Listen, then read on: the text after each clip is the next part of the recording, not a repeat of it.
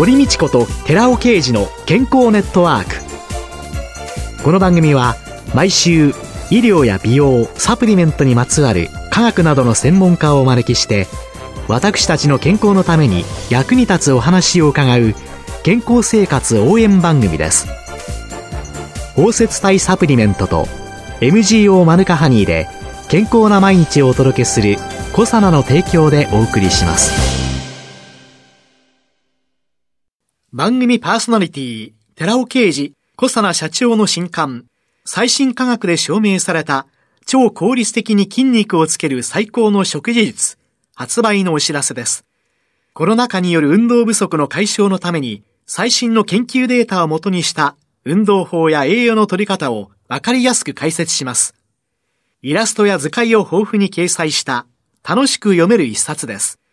寺尾啓治小佐奈社長の新刊、最新科学で証明された超効率的に筋肉をつける最高の食事術、発売のお知らせでした。こんにちは、堀道子です。今月はパーソナルトレーナーでグローバルシステムズ株式会社取締役の角田ゆかりさんをゲストに迎えてトレーニングと健康テーマにお送りしています。角田さんよろしくお願いします。よろしくお願いします。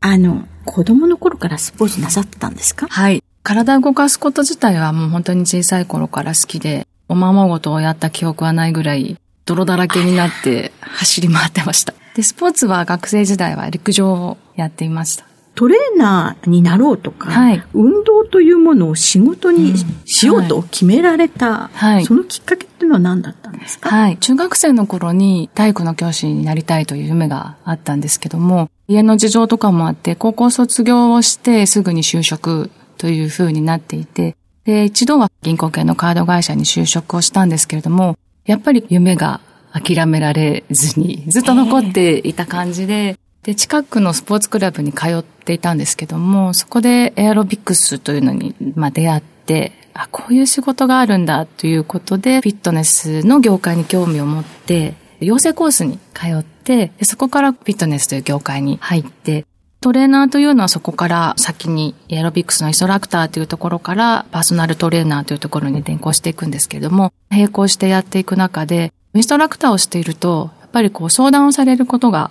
多くて、ダイエットしたいとか、体変えたいっていう中で一緒にトレーニングをしてたり、お仕事でないんですけど、一緒にやっていくと、すごく体が変わったりする方を見て、なんかすごく達成感があるなということで、まだ日本ではパーソナルトレーナーという職業自体がなかった時代なんですけれども、トレーナーという仕事に転校していったというのが流れというかきっかけです。角田さんが取締役を務めていらっしゃいます、はい、グローバルシステムズ株式会社のサイト。はい。ここに挙げられてるのを見ると、ものすごい幅広いサービスですあ。ありがとうございます。グレートシェイプというブランドでヘルスケアの事業を展開しています。で、まあお客様でスポーツクラブ、高齢者企業、個人のお客様は様々なんですけれども、グレートシェイプという理想の姿っていう日本語訳なんですけども、それを実現するためのサービスをということで、いろんなサービスを今行っています。ざっとどんなことなさってるのか紹介していただくと。はい。今、スポーツクラブさんとか高齢者施設の中で困っていることで、例えばこう専門的なスタッフ、技術のある、例えばインストラクターとかパーソナルトレーナー、理学療法士など、まあ人員のところの配置っていうのもそうなんですけれども、オリジナルでプログラムを各会社さんが作るのが難しいという場合は、弊社でそのプログラムも作って人材も一緒に配置をしてというような形で提供していることもあります。個人のお客様の場合は自宅でパーソナルトレーニングをしたりとかすることとか、高齢者施設の中でも個々のお部屋の中でトレーニングやリハビリですね。なので自立の方を元気な方から介護後の方までの体のケアをさせていただいています。で、リモートでのパーソナルトレーナーやリハビリ、これは場所問わず高齢者施設でも個人のお宅でもというところと、リモートと合わせて動画の需要もすごく増えてきていて、動画で運動しましょうということで、これも今展開をしています。食事のサポートなんかは？はい。食事のところもパーソナルトレーニングをやっていく中で、食事のアドバイスとかもサポートしています。施設に行かれたり、はい、個人のところに行かれたり、そしてそこで抱えてらっしゃる様々な問題点をまた解決するための新しい仕事というのがどんどん、そうですね。そんな感じなんでしょうか。フィットネスを、例えば不動産会社さんが立ち上げるっていう時に、健康管理全体をどうやってやっていこうっていうスキームのところの作るところから、あとは機材をこういうものを入れてとか、こんな部屋を作りましょうとか、立ち上げていったりするところのお手伝いもしています。あとは国の事業で認知症予防の研究にも関わらせていただいて、今、あの、参画をしています。認知症はこれをやれば改善ができるとか、これをやれば予防ができるっていう明快なものってまだまだできてない中で、うん、やはりいろいろなところで研究が進んでいるんですけども、えー、特に運動と食事と認知的な部分といろいろなところが何がどういうふうに認知症の予防に良いのかっていうところを研究をされていると思うんですけれども、弊社の中ではその運動の部分をやらせていただいています。昔、子供に対してね、はい、あの、勉強しなさい、勉強しなさいって、で、それが脳を鍛えることなんだっていう、はい、脳を使うことなんだって。いや、でも考えたら、脳がダメになった時、はい、脳梗塞脳内出血、はい、そんな時には体が麻痺して動かなくなる。うん、そうやって考えると、体を動かすことが脳を鍛えることなんだよっていう理解、はい、脳を鍛えれば体もすごく動くよっていう、はい、なんかどこかで脳と体っていうのが一体化してなくて、それが当たり前のはずなのに、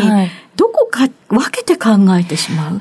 子供の教育って言った時にも、ほら、遊んでばっかりいないでって。いやいや、遊んで体を動かして、はい、まあ、今の子は遊ぶって言ってもファミコンとかそんな風になるのかもしれませんけれども、はいはい、昔だと外でね、遊んでた時に、遊んでばっかりいないでって。いや、でも実はそれがとっても脳を鍛えてたんじゃないのかな、うん、最近思うようになって。はい。そうなんですよね。体が動く仕組みとしては、脳からの指令で初めて筋肉に動けっていう指令がいって、骨が一緒になって動いてっていうのなので、脳の指令があって初めて筋肉が動いて、動いたよっていうのが脳にまた戻ってっていうのが、体の運動連鎖というのがあって初めて筋肉が動くので、歩くだけでも脳と筋肉がずっと更新している状態なんですよね。うん、なので考えながら運動をしていくっていうようなものが入ってくると神経系のトレーニングというのがあって脳を活性化するような運動というのもあったりします。例えば普通にただ歩くよりも赤いマークがあるところだけ踏みながら歩きましょうとか、うん、そういうちょっとプラスで体と脳を一緒に動かすみたいなものは、コーディネーショントレーニングと言われていて、子供も高齢者も効果が高いというふうに言われています。いろいろな方のその運動の手助けをしてきて、見えてきたものっていうのは何ですか、はい例えばマタニティの方から赤ちゃんからなので0歳から104歳ぐらいの方たちを運動指導として会社としてやらせていただいている中で健康は当たり前じゃないんだなっていうのをすごく感じます。なんか普通に生きていると健康ってなんとか普通に当たり前に明日が来るっていうあるんですけれども健康であること自体がまあ奇跡だなというふうに捉えて、自分の今ある状況が未来ちゃんと維持できるようにっていうのをきちんと意識して対策をしていくっていうのはとても重要なんだなというのをすごく感じます。うん、行動変容って一番難しいところではあるんですけども、今を変えれば自分の未来を作っていける、自分の未来を変えていけるっていうふうに思うと、やるスイッチにもなるのかなというのは思います。どうなりたいかとか、どうなりたくないかっていうのがちょっとあるときっかけにはなるのかなっていうのはありますね。なので運動していくにあたっては、そんなに大げさな、がっちり運動だって頑張らなくても、日常の中で、ちょっと楽しみながら、失敗しながらでも入れてってもらうことが、一番継続していけるかなというふうに思ってます。失ってみて、なくなってみて、初めてわかる健康のありがたさですよね。角田さんのもう一つの肩書き、全米エクササイズスポーツトレーナー協会の理事はい。これは？ネスタジャパンという団体がアメリカに今本拠地があるパーソナルトレーナーの資格認定団体なんです。うん、で、資格を発行している団体なんですけれども、発行するだけではなくて、資格を取っただけではやはり現場でなかなか指導がうまくいかないっていう悩んでいるような方たちとか、継続的に勉強してスキルアップができる体制があるので、その中で私は理事という立場で資格の発行の試験官をしたり、資格を取るための勉強の対策講座をしたり、今パーソナルトレーナーで活動している方たちのスキルアップのためにサポートさせてもらったりということをやらせていただいてます。あと、今後のお仕事の計画何かありましたら教えていただけますか、はい、はい。今展開している事業にプラスして、今、かなり時代も変わってきていて、世の中も変わってくる中で、体の情報っていうのが、どんどん見える化してきてデータが取れるようになってきてます。例えば、Apple Watch で、はい、心拍数とか、えー、歩数だったりとか、まあそれは歩数はまあ一般的ですけれども、歩幅だったり、バランスとか、いろんなものが医療機器としても認定されていたり、心電図が取れたりっていうことなので、そういったデータをベースにした運動管理というのを総合的に単なる運動だけではなくて、きちんとデータをもとに、その人が今どういう状況に置かれているかっていうのをきちんと見える化して、しっかりと運動管理をしていくというデジタルヘルスケアという形で今後の展開は考えています。これからね、いろんな AI、いろんなパーソナルヘルスレコード、うん、PHR というのの中で、そういうのをどう健康管理に一人ずつが活かしていくか、はい、新しい時代での一歩のお仕事ということなんですね。はい、今いろんなものがいろんなところで点になって測定したりいろんなことやってるのを面で捉えて健康管理ができるようにっていうサービスを今後展開して、はい、じゃあ、ぐっと幅広い、また新たな道に。まだまだ勉強しつつ。ご活躍ください。今月はパーソナルトレーナーでグローバルシステムズ株式会社取締役の角田ゆかりさんをゲストに迎えてトレーニングと健康テーマにお送りしました。ありがとうございました。ありがとうございました。続いて、寺尾刑事の研究者コラムのコーナーです。お話は、小佐奈社長で神戸大学医学部客員教授の寺尾刑事さんです。こんにちは、寺尾刑事です。今週は先週に引き続き、ラクダのミルク、その2、糖尿病改善効果に関する作用基準の解明というタイトルでお話しさせていただきます。ラクダミルクの糖尿病改善効果には3つの作用メカニズムが推察されています。1番目、高含有のインスリン及びインスリン様プロテインと酸による凝固性を持たないというもの。二つ目の作用機序はラクダミルク由来、タンパク加水分解による DPP4 阻害作用です。2017年の Journal of Functional Foods 誌への投稿論文より説明させていただきます。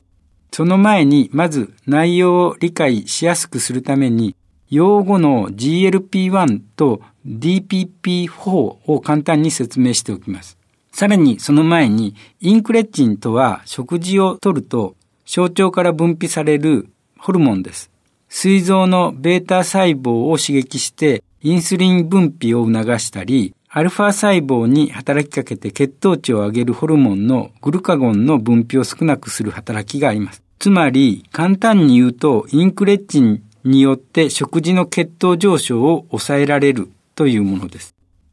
インクレッチンには GLP-1 と GIP があります。どちらも DPP4 という分解酵素によって分解されてしまいます。なので、言い換えれば、DPP4 の活性を阻害すれば、GLP1 などのインクレチンは生き残り、血糖上昇は抑えられるというわけです。これで GLP1 と DPP4 の関係が分かっていただけたと思います。この研究報告では、ラクダのミルクと牛乳のタンパク質をトリプシン分解酵素で加水分解して DPP4 阻害活性を測定しています。その結果、牛乳に比べてラクダのミルクに DPP4 阻害活性が高く、インクレチンが生き残り、インスリン分泌は促進されることが明らかとなりました。これは私の見解としても間違いなく、ラクダミルクの高糖尿病効果の作用メカニズムの一つだと思われます。